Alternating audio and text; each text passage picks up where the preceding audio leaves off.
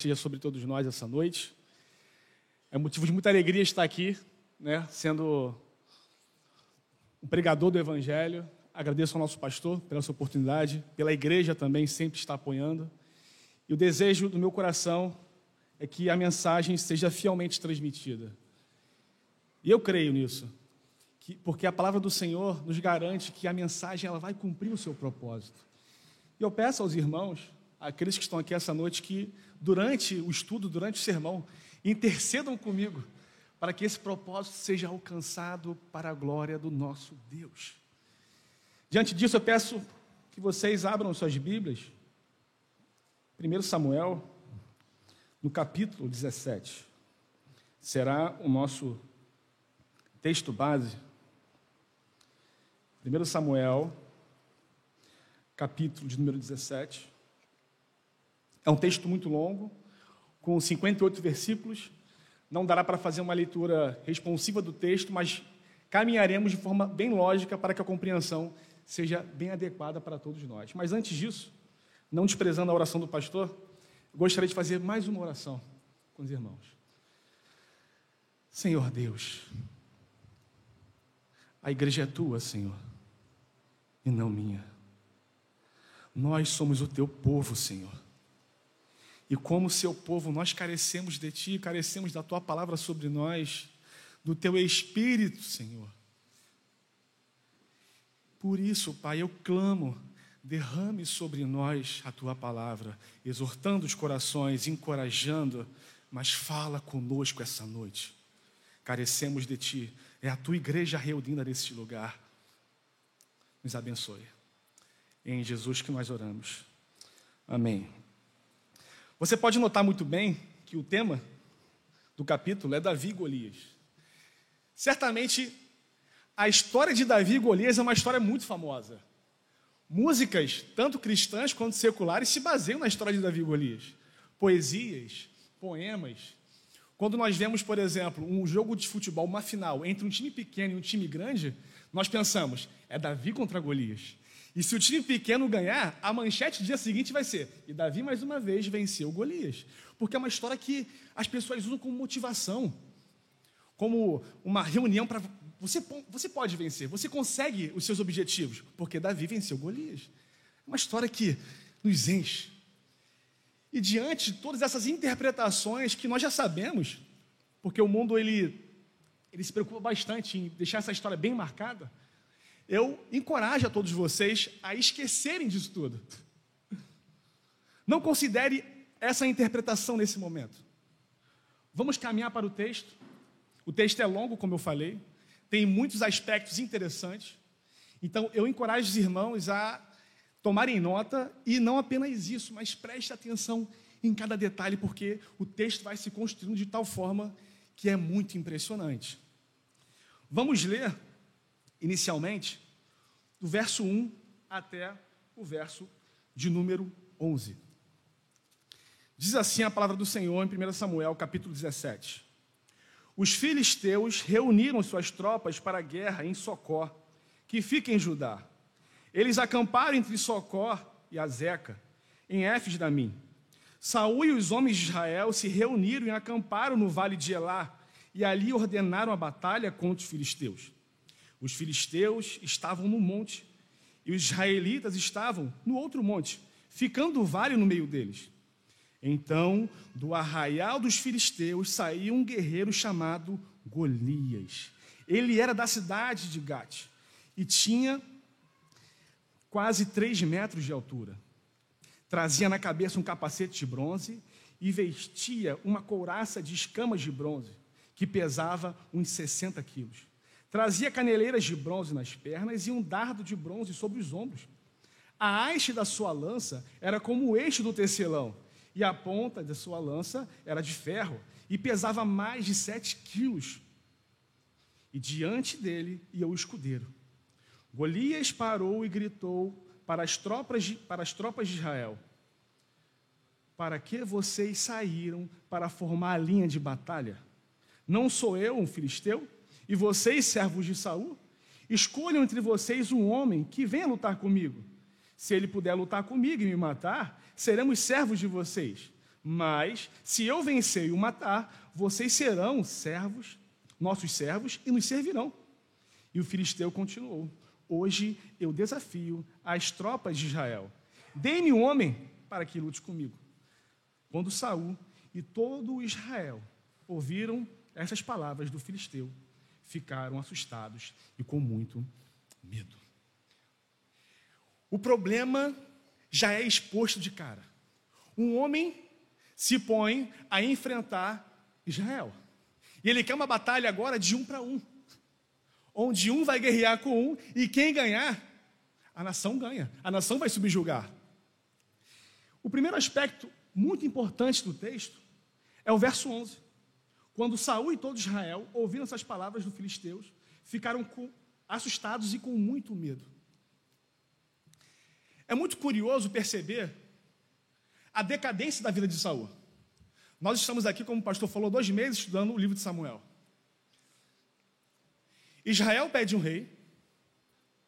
Deus escolhe Saul como rei. E rapidamente Saul entra em uma decadência. E a primeira decadência de Saul não é uma decadência moral, mas é uma decadência espiritual. Saul, ele não obedece os mandamentos de Deus. Ele se antecipa em sacrificar. Ele não quer esperar Samuel. Então, Saul, ele desce de um degrau na sua relação com Deus. E a partir daquele momento, a vida de Saul é ladeira abaixo, é degrau após degrau de uma relação de decadência. Até chegar nos capítulos anteriores, onde Deus explicitamente diz: Eu neguei Saul, eu não quero mais Saul. E o Espírito de Deus sai de Saul. E olha a situação que Saul está agora o rei de Israel, sentado no seu trono, vendo o desafio de Golias, e ele está com medo e assustado. E fica nisso, com medo e assustado. Porque ele está distante de Deus. Não há mais esperança para Saul. Ele caminhou a passos largos para longe de Deus. Consegue perceber isso? Por que Saul não convoca Samuel para falar: Samuel, venha, interceda a Deus por nós, faça um sacrifício? Porque estamos em caos. Não. Saul ele continua com medo e assustado. Isso me faz pensar em muitas coisas sobre como nós, às vezes, usamos a graça de Deus como desculpa para pecar. Se os irmãos notarem, toda vez que Saul ele comete um pecado contra Deus, não obedecendo seu mandamento, fazendo votos de tolo, Saul sempre tem uma desculpa religiosa para os seus pecados. Ele vai dizer para Samuel na primeira vez: Olha, Samuel, você estava demorando. Eu precisava sacrificar para Deus. Para que Deus não entrasse em ira e nós pudéssemos vencer. Samuel vai dizer: Não, você fez uma coisa tola. O que você fez foi um pecado muito grave. Saul sempre tem desculpas religiosas para os seus pecados. Normalmente a decadência de um homem em relação com Deus não se dá abruptamente, de uma hora para outra é degrau após degrau. E sempre dando desculpas religiosas, usando da graça de Deus para pecar. Deus é bom, é paciente. Ele me concedeu isso daqui, então eu posso pegar aquela lasquinha. Eu posso fazer isso daqui mais uma vez, porque Deus é gracioso. Ele vai ser complacente comigo. Com Deus não se brinca. Nós não podemos usar a graça de Deus como desculpa para pecar. Não podemos fazer esse tipo de coisa. Se nós percebemos algumas, alguns aspectos bíblicos sobre homens que brincaram com Deus e usaram a graça de Deus para pecar, esses homens, muitos deles, foram afastados completamente de Deus. Já usaram aquela desculpa? Eu já usei bastante. Será a última vez. Não, é a última vez. Eu prometo que é a última vez. É a última vez que eu vou cometer isso daqui. O pecado está ali, não é a última vez, por favor, é só a última vez. Esse é a última vez não demonstra sobre nós um caráter piedoso de eu quero mudar, mas eu quero usar da graça de Deus, porque Ele vai me conceder graça, porque é a última vez só, mostrando que nosso coração ainda está no pecado. E a decadência de Saul é uma decadência triste. Ele está nessa condição agora diante do povo, do seu reinado, vendo um gigante ele não faz nada, fica com medo e assustado. E um segundo aspecto dessa porção do texto é sobre o caráter representativo que acontece nessa batalha. Eu quero que vocês prestem muita atenção nesse momento.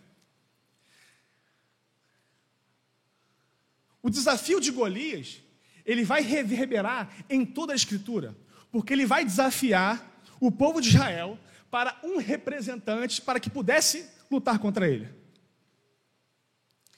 Um por todos.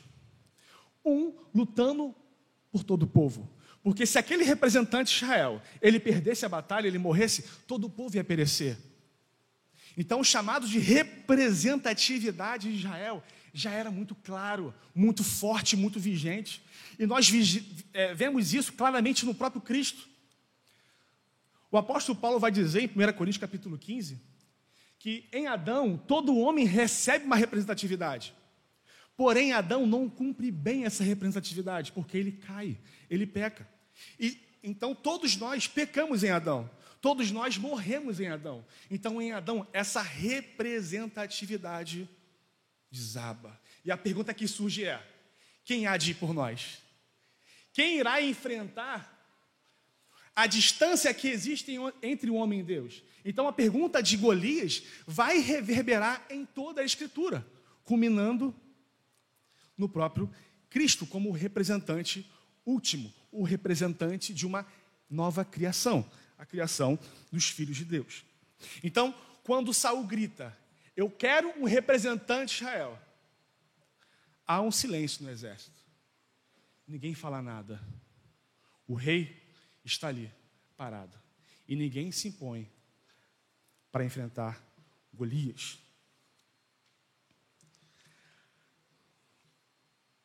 Ainda nesse cenário representativo, nós vemos que o Novo Testamento dá muitas razões para nós crermos que Jesus Cristo é o representante de uma nova criação.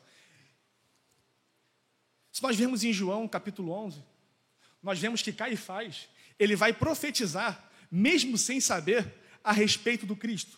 Olha o que ele vai dizer em João capítulo 11, no verso 49 ao verso 52.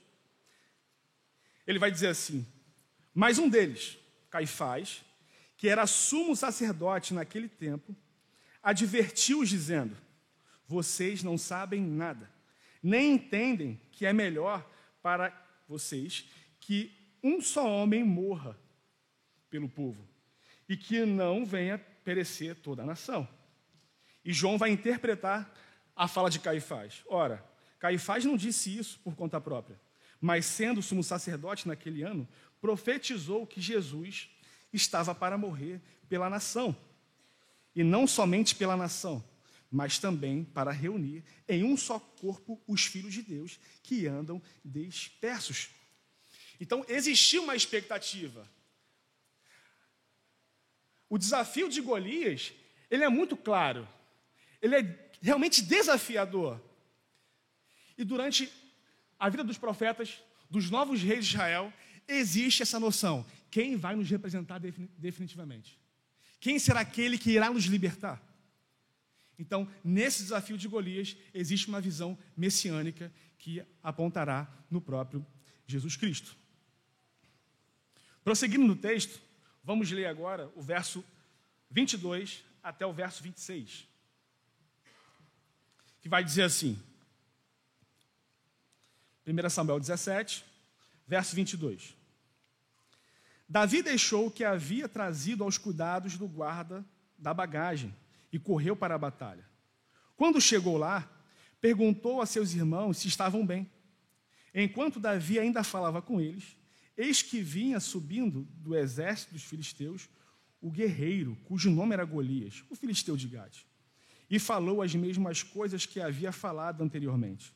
E Davi escutou. Todos os israelitas, vendo aquele homem, fugiram dele, com muito medo, e diziam uns aos outros: vocês viram aquele homem? Ele veio para afrontar Israel. O rei dará muitas riquezas para quem matar aquele homem. Também lhe dará a filha em casamento e a casa de seu pai isentará de impostos em Israel. Então Davi perguntou aos homens que estavam perto dele: O que será dado ao homem que matar esse filisteu e livrar Israel de tal afronta? Quem é esse filisteu incircunciso para afrontar, afrontar os exércitos do Deus vivo. Pula rapidamente para o verso 36 do mesmo capítulo, vai dizer assim: Este seu servo matou tanto o leão como o urso. Esse filisteu incircunciso será como um deles, porque afrontou os exércitos do Deus vivo. Quando Davi ele chega na batalha para entregar alguns mantimentos para os seus irmãos, e ele corre para a batalha para saber se eles estão bem, ele ouve o desafio de Golias, porque durante 40 dias, de manhã e de tarde, Golias fazia o mesmo desafio, e nenhum homem se colocava naquela posição. Quando Davi ouve aquilo, Davi tem uma, uma atitude diferenciada daquele cenário. Como Davi agora ele tem o Espírito de Deus sobre ele, e ele possui um caráter muito forte da pactualidade de Deus com Israel, Davi entende que a afronta que Golias estava impetrando sobre Israel, ou sobre Saul e os guerreiros, não era para eles, era para o Deus vivo. A afronta não era para o guerreiro que estava ali na frente da batalha, ou para o rei que estava sentado amedrontado. Davi entende que aquela afronta é sobre Deus. Porque acima de Saul existe um Deus de Israel, um Deus que, pelo texto, estava esquecido. Um Deus que Saul não estava muito tendo uma relação, tinha se afastado. O espírito foi retirado, os mandamentos não foram obedecidos. Então Davi, com o espírito de Deus, ele traz esse caráter da pactualidade, dizendo: Não, quem é esse filisteu incircunciso para afrontar o, o exército de Deus vivo? Ele está falando com um Deus vivo. Isso não pode ficar assim. Então, Davi, ele entende que as afrontas são para o Deus vivo. O aspecto curioso nisso é que o zelo que Davi tem pelo Deus, pelo seu Deus, é um zelo que vai ser apontado para o zelo de Jesus Cristo.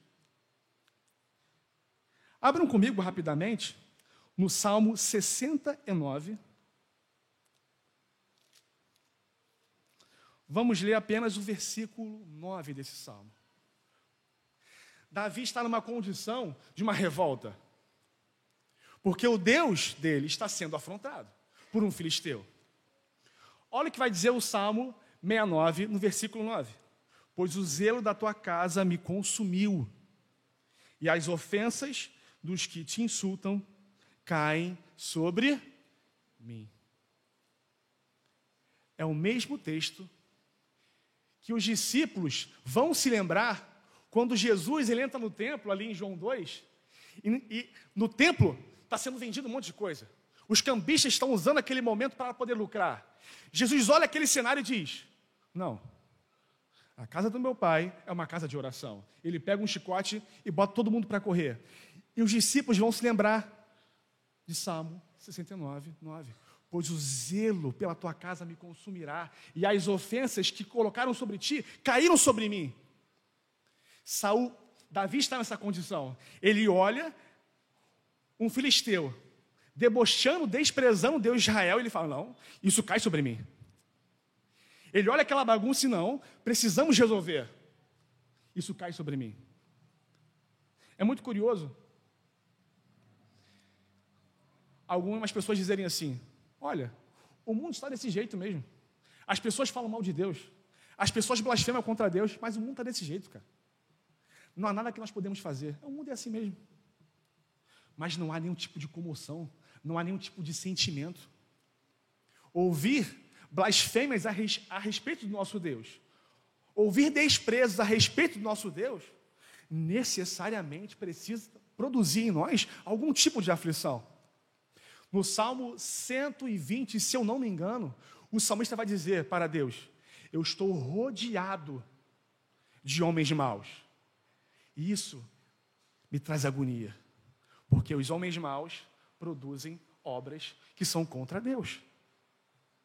Então, não é um senso de superioridade espiritual dizer, não, eu estou, eu já entendi que o mundo é assim, pronto, acabou. Não. Santificado seja o teu nome. Essa é a oração do Pai Nosso. Santificado seja o teu nome. Então isso precisa causar uma comoção em nós. Precisa causar algum tipo de sentimento. Seja fazendo com que a gente venha orar, interceder pelas nações, evangelizar, mas não ficar apático, não ficar indiferente. Não, o mundo está ali, eu estou aqui, e assim nós vivemos. Não foi para isso que Deus nos salvou. Santificado seja o teu nome. E Davi entendeu isso. Davi tinha essa noção pactual a respeito de Deus. Avançando mais uma vez para o verso 32 do capítulo 17, vai dizer assim o texto: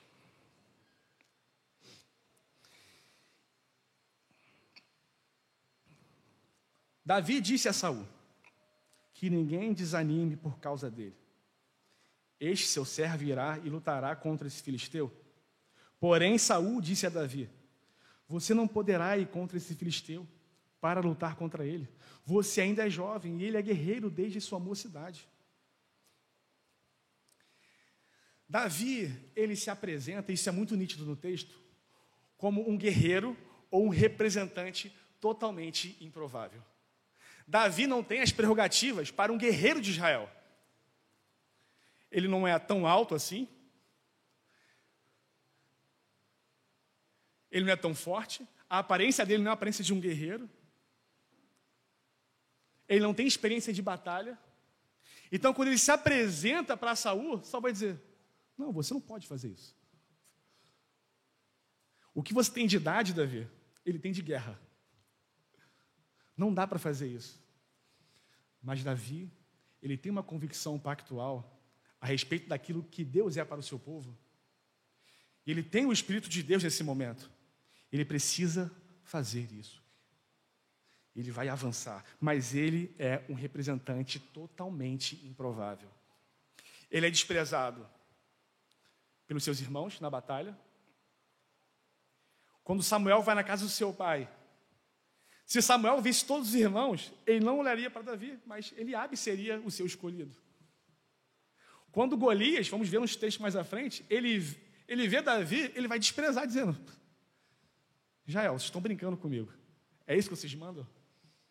Então, a todo momento, Davi ele é desprezado, porque a sua representatividade é totalmente improvável. Ninguém espera que um homem como aquele vai fazer o que ele tem que fazer. Mas ainda assim, ele vai caminhar. E mais uma vez, existe um aspecto cristológico nesse, nessa parte do texto. Porque Jesus Cristo, ele vai se apresentar também como um representante à vista do povo como improvável. Como não qualificado nos moldes daquela realidade do primeiro século, como um representante que iria libertar o povo de Israel. Por muitas vezes, os homens vão dizer: Você é o Cristo? Pode vir alguma coisa boa de Nazaré? Esse homem aí que vai fazer isso? Não. Ele está blasfemando. Não é ele que vai fazer isso. Olha como, que, olha como que ele é. Ele não tem a prerrogativa daquilo que nós esperamos para um guerreiro, para nos libertar desse caos. Então, Davi, ele é um representante e um guerreiro improvável, apontando também para a representatividade do próprio, do próprio Cristo. Assim como Davi foi zombado, Cristo também recebeu zombaria. As piores possíveis. João vai dizer no capítulo 1 que ele veio para os seus, mas os seus não o receberam. Davi também foi isso? De alguma forma assim. Quando Jesus estava numa cruz, num estado caótico, os homens, cheios de ódio daquela cena, daquele homem diziam: Tu não és o Cristo? Salva-te a ti mesmo. Tu não falou que ia salvar todo mundo? Que representatividade é essa, hein? Então, a todo momento, Jesus, ele também recebe esse tipo de desprezo e zombaria por causa da sua representatividade.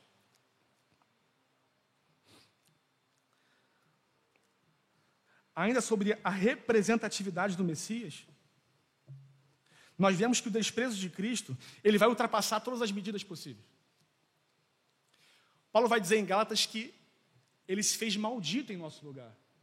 Ele foi para se tornar maldito em nosso lugar. Isaías vai dizer no capítulo 53, que é um capítulo bem famoso, que ele foi desprezado, ele foi humilhado. Ninguém dava nada por ele. Não era bem quisto. Mas ainda assim, ele vai caminhar o caminho da representatividade. Por quê? Por causa do pacto. Por causa da aliança. Davi, ele é movido pela aliança que Deus fez com Israel. Jesus Cristo é movido pela aliança que ele fez com o Pai. E que o Pai fez com o povo. Então estão se movendo em relação à sua representatividade, que na vista de muitos é uma representatividade totalmente improvável. Caminhando para o texto e para o final, vamos ler o verso 42 ao verso 47, que vai dizer assim: O filisteu olhou e, vendo Davi, o desprezou, porque era apenas um moço ruivo de boa aparência. E o filisteu disse a Davi: Será que eu sou um cachorro para que você venha contra mim com um pedaço de pau? E pelos seus deuses, o filisteu amaldiçoou Davi. E disse mais a Davi: Vem aqui que eu darei a sua carne às aves dos céus e aos animais do campo. Davi, porém, disse ao filisteu: Você vem contra mim com espada, com lance e com escudo. Eu, porém, vou contra você em nome do Senhor dos exércitos, o Deus de Israel, a quem você afrontou. Hoje mesmo o Senhor entregará você nas minhas mãos. Eu o matarei, cortarei a sua cabeça, e hoje mesmo darei os cadáveres do arraial dos filisteus às aves dos céus e às feras da terra. E toda a terra saberá que há um Deus de Israel. Toda essa multidão saberá que o Senhor salva, não com espada nem com lança, porque do Senhor é a guerra, e Ele entregará todos vocês nas nossas mãos. Antes da batalha física, existe uma batalha, entre muitas aspas, espiritual. Mas não batalha espiritual no sentido que nós vemos por aí de um espírito dominando uma região, de demônios lutando contra anjos. Não, não esqueça isso. Perceba que no texto, antes de Davi e Golias se enfrentarem, o texto vai dizer: Davi, Golias vai amaldiçoar Davi pelos seus deuses. Davi se cala.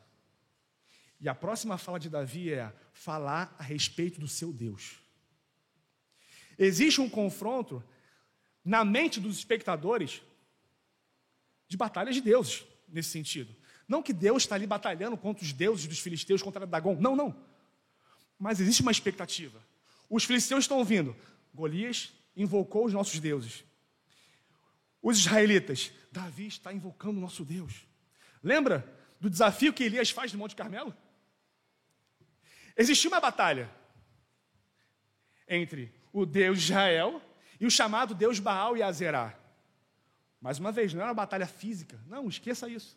Mas na mente dos espectadores, quem estava vendo, quem respondesse com fogo, o Deus que responde com fogo é o Deus verdadeiro. O mesmo está acontecendo aqui. Antes de ter esse embate físico, existe agora proclamações. A primeira é a proclamação de Golias a respeito dos seus deuses. E depois é a proclamação de Davi a respeito de Deus de Israel. E Davi, ele vai, em um sentido, ele vai profetizar a derrota de Saul e vai dizer: Eu vou te matar e vou cortar a tua cabeça. Mas olha só, não serei eu, mas o Deus de Israel fará isso. Antes de acontecer, Davi já diz: Não serei eu que farei isso, mas é o Deus de Israel, porque você afrontou o Deus de Israel. Olha que cenário, uma grande expectativa um homem grande, experiente em batalha, a lança dele só pesava 7 quilos, armadura 60, provavelmente devia ser o peso de, de Davi, essa, essas duas somas, e um lado, um rapaz franzindo, ruivo, com uma funda e pedras. Mas não se tratava de Davi grande e Golias pequeno, não. Sempre se tratou de Deus, Davi, nesse momento dessa proclamação, Davi está trazendo uma verdade estabelecida, mas esquecida do povo de Israel: de que Deus é o Deus de Israel. Eles tinham se esquecido disso, está dizendo: não, nós temos um Deus. Saul, você está, o Golias, você está afrontando, não é Saul, é o nosso Deus. E haverá juízo para você. Então, existe esse confronto muito interessante. Primeiramente, espiritual, um confronto da proclamação. O John Piper, no seu livro Graça Futura, John Piper é um pastor batista, ele vai seu, no seu livro Graça Futura o seguinte: quando você receber as promessas do pecado, que são tentadoras, que aparentemente enchem nossos olhos, você pega as promessas do pecado, deixa de um lado. Depois reúne todas as promessas de Deus e coloca de outro lado. E diga para as promessas do pecado: faça melhor do que essas. Porque se você fizer melhor do que essas, eu vou até você e vou me esbanjar. Ele vai dizer: Isso é um checkmate para a proclamação do pecado. E é isso que Davi vai fazer. E na derrota de Golias, vai ser estabelecido mais uma vez na mente dos israelitas que existe um Deus em Israel. Avançando, vamos ler o verso 48 ao verso 51, que vai dizer o seguinte: E aconteceu que quando os filisteus, quando o filisteu se levantou e começou a se aproximar de Davi, este se apressou e, deixando as suas fileiras, correu de encontro ao filisteu. Davi meteu a mão no alforje, tirou dali uma pedra e, com a sua funda, a atirou contra o filisteu, atingindo-o na testa. A pedra se encravou na testa e ele caiu com o rosto no chão. Assim Davi derrotou o filisteu com uma funda e com uma pedra. Ele o derrubou e o matou. Não havia nenhuma espada na mão de Davi. Por isso Davi correu e, lançando-se sobre o filisteu, pegou a espada dele e tirou-a da bainha e, a, e o matou, cortando com ela a cabeça dele. Olha que cenário. Olha que cenário espetacular, impressionante e absurdamente estonteante. A Bíblia não fala sobre isso. Eu não quero ir muito longe nessas especulações, mas quero fazer algumas inferências que, na minha opinião, são corretas. O que os soldados estavam pensando, vendo aquele jovem com uma funda e uma pedra. Será que é isso que irá nos libertar? É esse instrumento usado por esse guerreiro que vai fazer com que a gente vença esse filisteu? Não é possível. Não é um instrumento usado para a guerra, no mínimo para uma caça, mas para derrotar um homem de quase três metros de altura. Imagina os soldados pensando nisso. Os seus próprios soldados, os seus irmãos olhando aquilo ali e falando: não, não é possível que isso vai acontecer. Saul quer colocar as suas armaduras na sua espada, mas Davi diz: não, eu não sei nem lidar com isso. Mas Davi avança com instrumentos totalmente improváveis. Agora pensa a respeito de Cristo. O objeto ou instrumento usado para vermos o Cristo resgatando a sua igreja e salvando o seu povo, era um objeto totalmente improvável a cruz maldita. Quem poderia pensar que uma funda poderia derrubar um gigante? Mas quem poderia pensar que uma cruz pudesse ser usada como instrumento, como um, um símbolo de uma representação superior à de Davi. Objeto maldito, espúrio, ninguém queria uma cruz. Morrer na cruz é totalmente desprezível. Jesus, um, um representante improvável, numa cruz ainda? Não, isso não faz sentido para a gente. Imagina aqueles soldados, os seus opositores, vendo Jesus Cristo naquela cruz, dizendo: Olha, tu és o filho. Você não falou que era o filho de Deus? Onde você está, Jesus? na, na pior condenação da nossa época. Maldito. Tem que morrer esse maldito. Na pior morte possível. Crucifica o crucifica o crucifico. Esse foi o grito dos homens.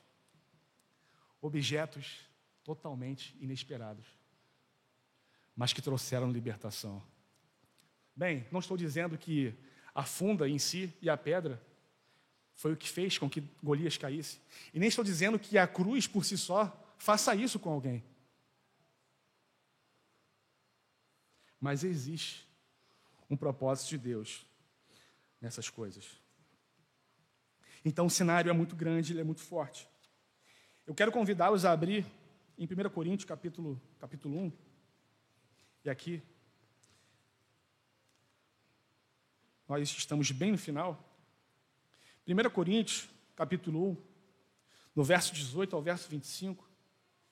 O apóstolo Paulo vai trazer essa imagem de um objeto de repugnância, de desprezo, improvável para uma libertação, para ser um símbolo de uma libertação. Ele vai dizer assim: certamente a palavra da cruz é loucura para os que se perdem, mas para nós que somos salvos, ela é o poder de Deus.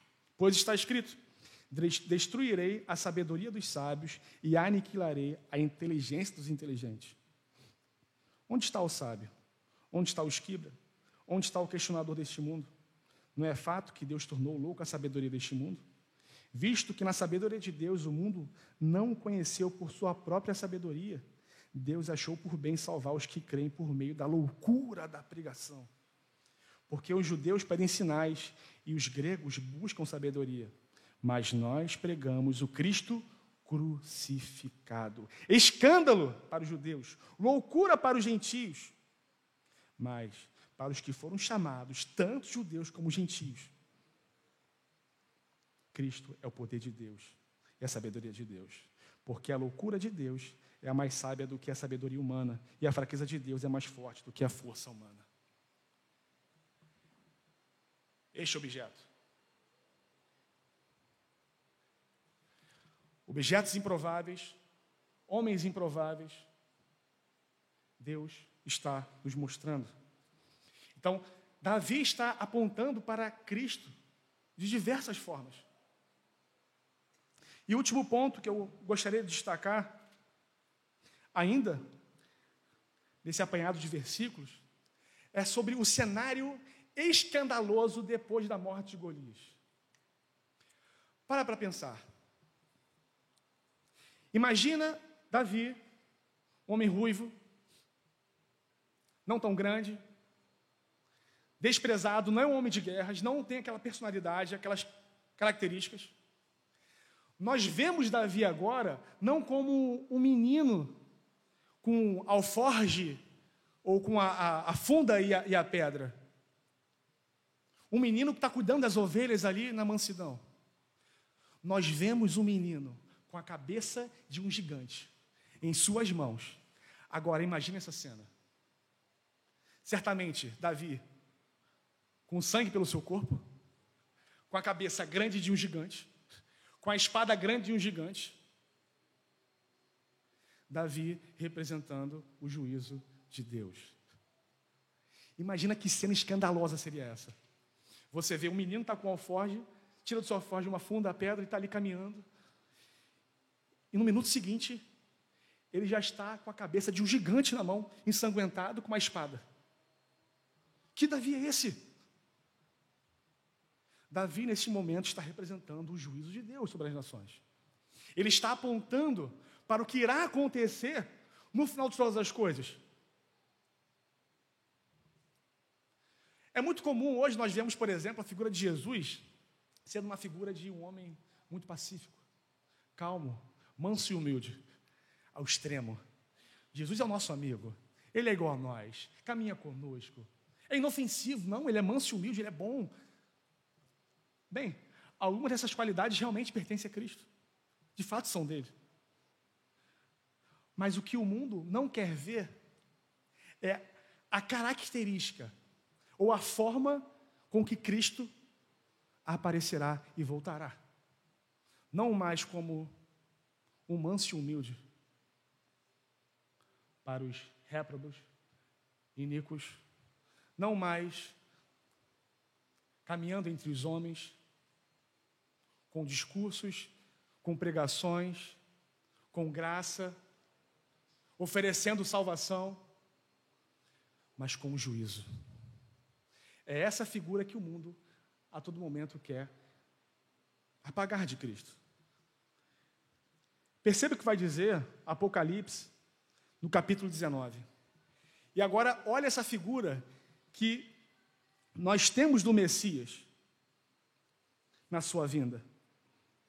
Não mais aquele Messias numa cruz, sentado no monte, mas vindo com autoridade e com juízo sobre as nações. O juízo de Deus sendo estabelecido na vida do Messias. E vai dizer assim, Apocalipse 19, do verso 11 ao 15. Vi o céu aberto, e eis um cavalo branco. O seu cavaleiro se chama fiel e verdadeiro, e julga e combate com justiça. Os seus olhos são como chama de fogo. Na cabeça dele há muitos diademas. Tem um nome escrito que ninguém conhece, a não ser ele mesmo. Está vestido com um manto encharcado de sangue. E o seu nome é Verbo de Deus. Os exércitos do céu o seguiam, montados em cavalos brancos e vestidos de linho finíssimo, branco e puro. Da sua boca sai uma espada afiada, para com ela ferir as nações. Ele mesmo as regerá com um cetro de ferro, e ele mesmo é o que pisa o lagar do vinho, do furor, da ira de Deus Todo-Poderoso. Davi, manso, desprezado, um menino, Davi agora com a cabeça de um gigante, encharcado de sangue, representando o juízo de Deus. Jesus Cristo pregando o evangelho, anunciando o reino de Deus, sendo afrontado como uma ovelha muda caminhando para o matadouro. Não será assim. Aqueles que esperam Jesus pacífico vão pecar tranquilamente. E naquele grande dia, ele vai me entender. Ele é homem como a gente, ele sabe disso. Ele estará com a espada na mão para empunhar a justiça de Deus. Esse é o nosso Senhor. Se você que está me ouvindo deseja um Jesus pacífico, que quer ser complacente com os seus pecados, que te entende quando você peca e você peca constantemente, deliberadamente e fala: não, ele vai entender porque ele é Deus, ele, ele é bom demais. Esse Jesus não é real. O Jesus bíblico é um Jesus que, quando voltar, vai impetrar a justiça do Pai pelas nações. Com Deus não se brinca. Assim como Davi, usado por Deus, manifestou a sua justiça, Jesus fará a mesma coisa. E para fechar nosso texto, quando Davi ele se encontra com Saul depois de todo esse embate, Saul não apresenta nenhum esboço de agradecimento ou felicidade em relação a Davi. Ele vai dizer: Quem é o seu pai? Porque a promessa que Saul tinha feito era de isentar os, o pai da, dos impostos, dar riquezas, dar a esposa. Ele tem, Davi está com a cabeça na mão, e Saul diz: Quem é seu pai? Vamos lá, vamos fazer aqui os cálculos aqui agora para você ganhar o que tem que receber. E é um contraste absurdo em relação ao capítulo posterior. Logo no, cap... no começo do capítulo 18, quando Jonathan vê Davi, ele abraça Davi e ama Davi intensamente. Mas Saul está em decadência, está afundado nos seus pecados. Vamos orar. Senhor Deus, obrigado, Senhor porque no teu filho nós temos uma representatividade fiel. No teu filho nós temos uma representatividade que nos garante vida, Senhor. É no teu filho que nós vemos que a morte foi vencida. Onde está a morte e a sua vitória? Ó oh, Deus, obrigado porque o Senhor não nos deixou só. Obrigado porque temos Cristo Jesus, nosso Senhor. Amém.